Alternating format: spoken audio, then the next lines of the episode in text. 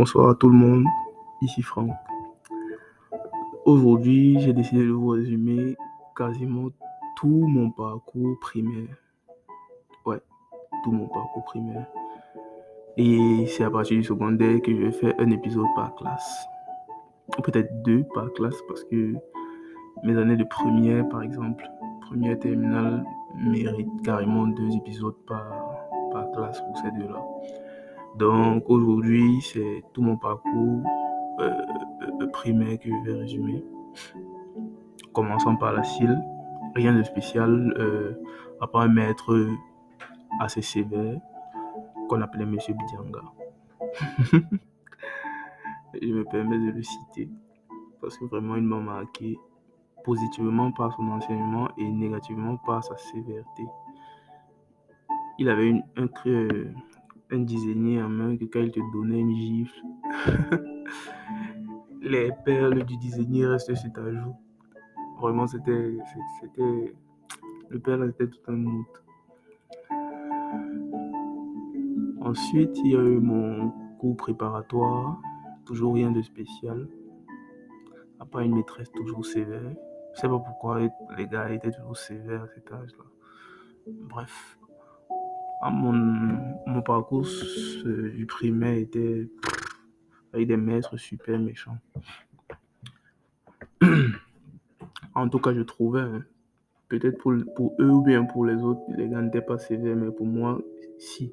Pour un enfant, quand tu gifles déjà, tu fouettes, tu n'es plus gentil. tu es méchant, Joe. Donc, pour moi, les gars étaient méchants. Les gars n'étaient pas sévères, ils étaient méchants, carrément. Monstre.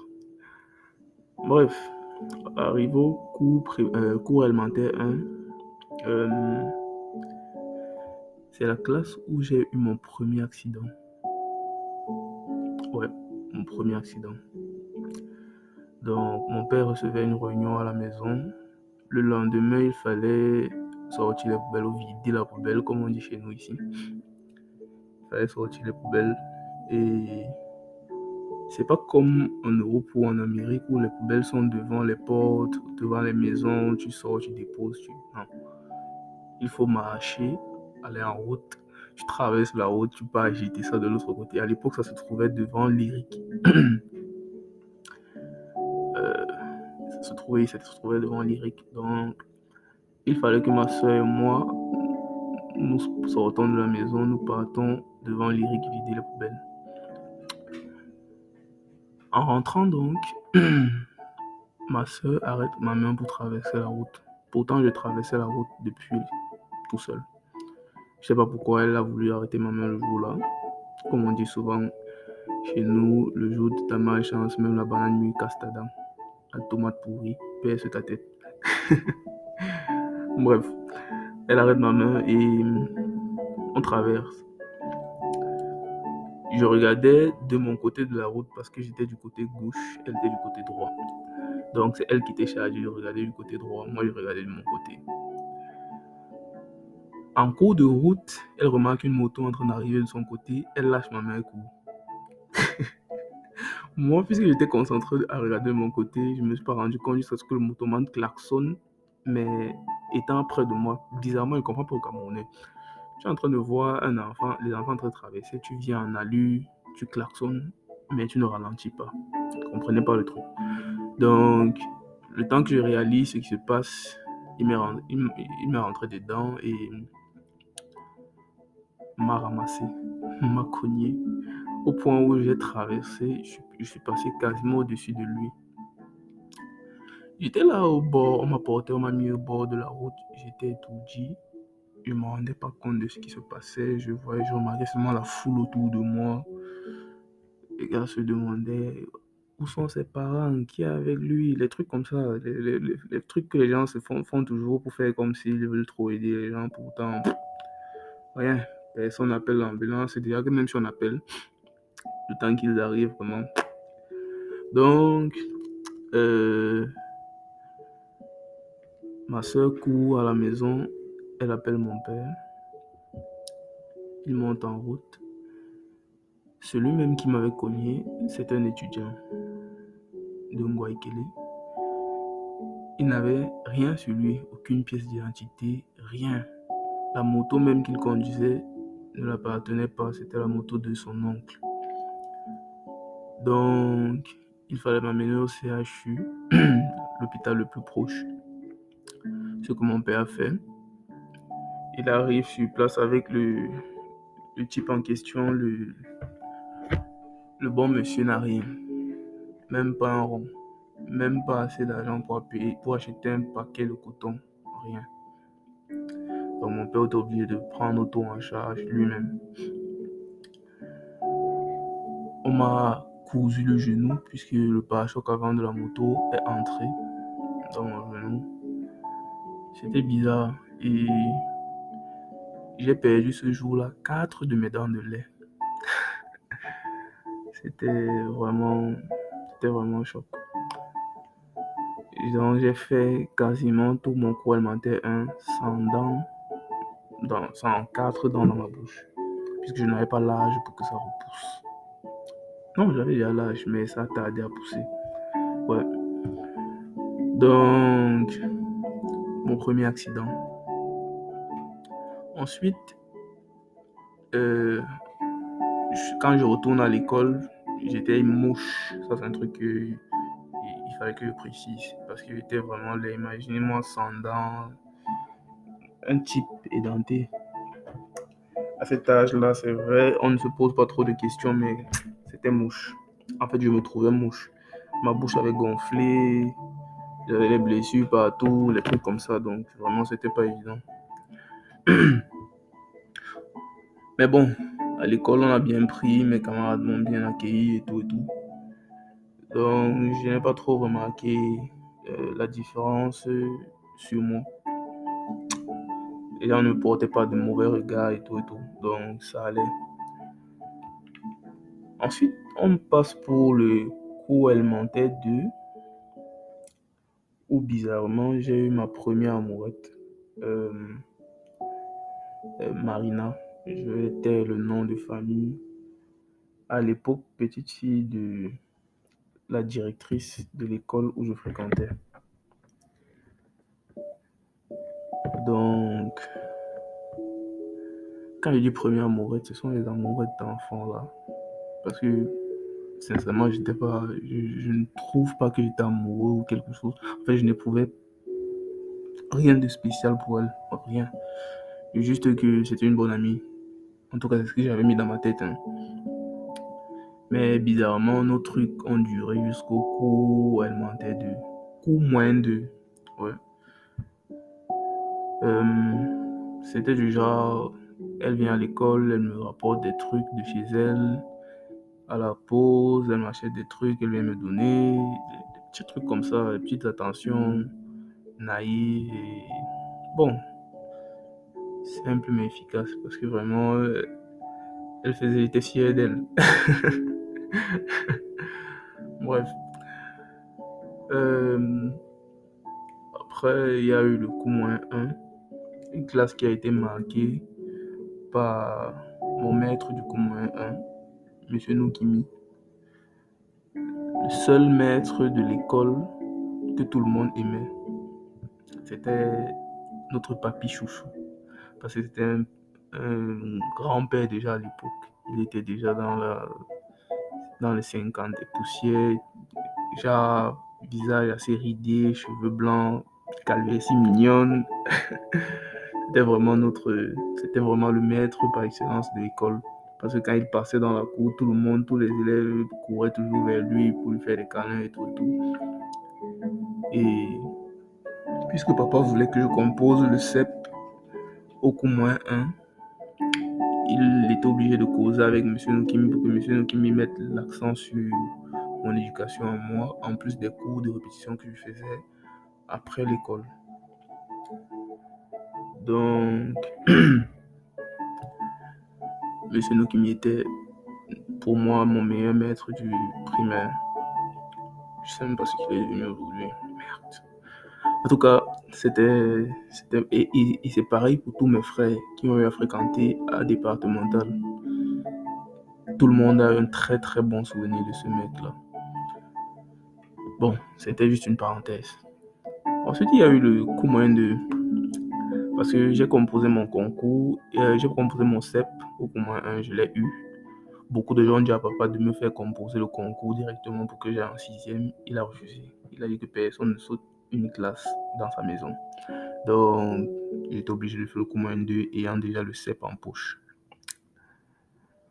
J'ai fait mon moyen 2 marqué par un professeur super sévère, Monsieur Mbon. Lui, contrairement à Monsieur Bidjanga de, la Cile qui giflait, lui, il fouettait au tuyau à gaz il coxait. Genre, il plie son majeur il somme. Surtout quand on faisait le calcul rapide. Tu vois, il pose une opération, vous devez écrire sur vos ardoises et mettre sur le front. Il se balade dans les couloirs des, des, des bancs. Et celui qui a mal répondu, tu, restes là, tu es tranquille, tu es sûr que tu as mis ta bonne réponse sur ton ardoise, tu commences à sur ta tête. Déjà, il t'a coxé. Vraiment, c'était un phénomène, le père. La classe, elle était marquée par lui, mais aussi par un truc qui m'était arrivé. Un jour, j'avais oublié mon argent de poche à la maison. J'étais juste sorti avec 100 francs. J'arrive à l'école. Euh, je ne savais pas trop quoi faire avec les 100 francs. C'est vrai que tu pouvais manger. Euh, euh, il y avait une mère qui faisait un mini resto. Tu pouvais manger 100 francs. Tu me à ton plat de riz sauce tomate avec les petits états. petits poissons là. Tout petits, petits poissons là. Donc, c'est pour ça que j'appelle ça tétard. Donc, je n'avais pas envie de manger ça et je ne savais pas trop quoi faire avec mes 100 francs. Départemental, c'est une très vieille école. Donc, les arbres qui sont, remontent à l'époque coloniale allemande. Il y a deux arbres qu'on appelait les arbres jumeaux. J'ai pris mes 100 francs, je suis allé sur les arbres jumeaux parce que les arbres sont touffus. Donc, les élèves restaient souvent dessous pour, pour jouer, causer et tout et tout. Je suis allé m'asseoir là-bas avec mon ami Owono de l'époque. Je sais pas ce qu'il est devenu aujourd'hui. J'ai pris ma pièce de 100 francs. Je lui ai dit que je vais multiplier mon argent. Il savait pas, je sais, moi, je sais pas ce qu'il m'a pris. J'ai pris mon 100 francs, j'ai dit ça. J'ai parlé à mon 100 francs, comme si je parlais à quelqu'un. J'ai dit, va tomber à côté de ta soeur. je sais pas ce qu'il m'a pris. Il a lancé mon 100 francs à l'air. C'est tombé. C'est parti tomber à côté d'une pièce de 500 francs. Une des anciennes pièces qui étaient comme le pentagramme. Là. Mouche, mouche. Là. Donc c'est tombé à côté. Ça me faisait un 500 plus mon 100 francs. J'ai donné le 100 francs là au. J'ai dit que si tu veux, tu fais la même chose. J'ai dit que ça tombe à côté ça, fait pas tu tombes à côté de 500, donc fais la même chose sur ça. Bon, il a fait ça n'a pas marché, donc c'était juste un coup de bol. Mais sinon, cette classe-là a été marquée par le maître et le truc là. Bon, c'est vrai qu'il y a aussi eu euh, ma tête qu'on a percée à cause d'une fille, euh, de Marina, celle de, du coup, moins, du coup, elle mentait d'eux là. Parce que nous sommes, on a, nous sommes, on a continué nos, nos, nos amoureux d'enfants jusqu'à ce que le lycée ou le secondaire nous sépare. Donc, une fois, on était en train de jouer avec des potes au groupe 3 parce que l'école était divisée en trois groupes. Et on jouait, elle était sous l'arbre parce qu'il y avait, vraiment des manguiers partout là-bas. En tout cas, il y avait parce que récemment je suis passé, on a coupé beaucoup d'entre eux, c'est vraiment désolant. Mais bon, elle était sous l'arbre avec ses amis à elle. Nous on jouait au groupe 3 parce que c'est le groupe où il y avait le grand stade et c'est le seul, stade qui n'était pas bitumé. Donc on jouait là-bas sans trop avoir peur de se blesser. Puis un gars du groupe 3 qu'on appelait entre nous le Mbongo Chobi parce que leur tenue était noire, totalement noire. Sachant que on disait Mbongo Chobi parce que, en référence à la sauce, chez nous au Cameroun, on a une sauce là qu'on appelle Mbongo Chobi. J'ai mis l'accent sur ça parce que c'est ce que j'ai mangé aujourd'hui. Euh, petit clin d'œil ici, c'est mon repas d'aujourd'hui. Euh, donc, le gars du Mbongo Chobi, et c'était eux les plus têtus, si je peux dire ça comme ça, de, de tout l'établissement.